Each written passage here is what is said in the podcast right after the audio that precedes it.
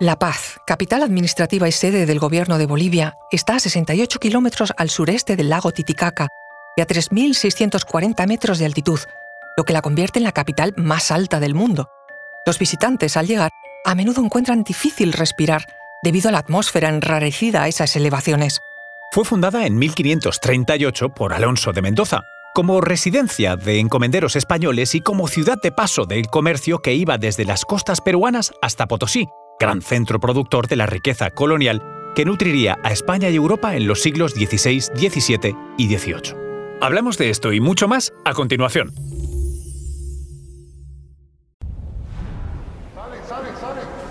Conoce mejor al equipo que protege nuestras costas. Alerta en el mar, el jueves a las 10 un nuevo episodio en National Geographic. Soy María José Rubio, historiadora y escritora. Y yo soy Luis Quevedo, divulgador científico. Y esto es Despierta tu curiosidad, un podcast sobre historias insólitas de National Geographic. Y recuerda, más curiosidades en el canal de National Geographic y en Disney Plus.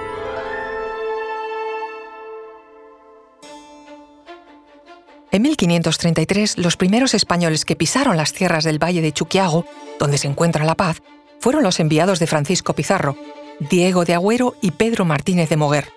Comprobaron la existencia de la Isla del Sol y del Valle de Chuquiago con sus minas de oro, de la que obtuvieron algunas onzas de oro.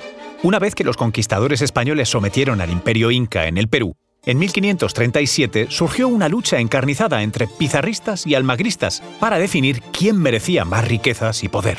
Una figura se erigió como clave en este episodio, Alonso de Mendoza, primero pizarrista y luego del bando contrario.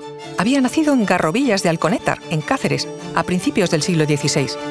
Embarcó hacia las Indias el 18 de febrero de 1535, con destino a Veragua, en Panamá, con el objetivo de llegar al Reino del Perú, una de las grandes metas de la conquista. En su recorrido estuvo en la fundación de la ciudad de Quito, donde ejerció por corto tiempo el cargo de alguacil mayor, en Perú se incorporó a las fuerzas comandadas por Francisco de Pizarro en la lucha de supremacías contra los rebeldes dirigidos por Diego de Almagro.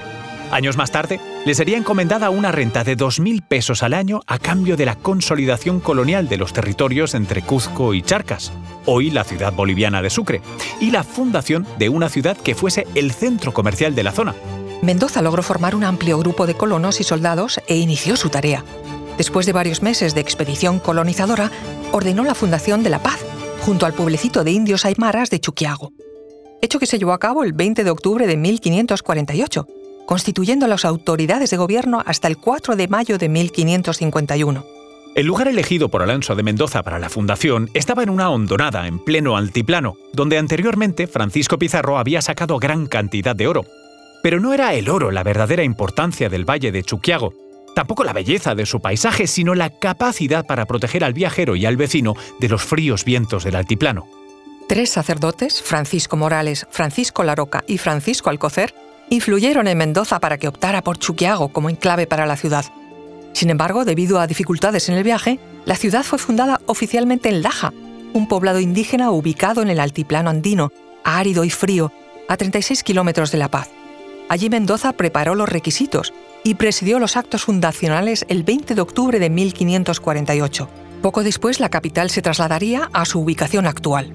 Una nueva ciudad que era parada obligatoria en el camino de Lima a Potosí, donde estaba la mina de plata más rica del mundo.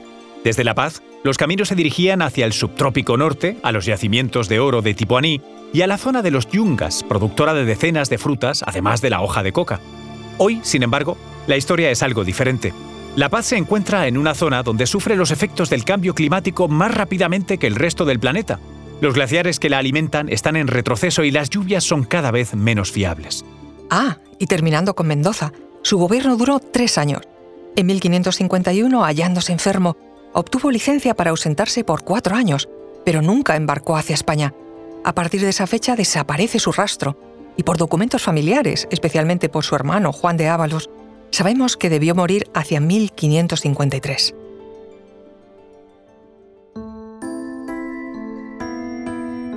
Recuerda que Despierta tu Curiosidad es un podcast sobre historias insólitas de National Geographic.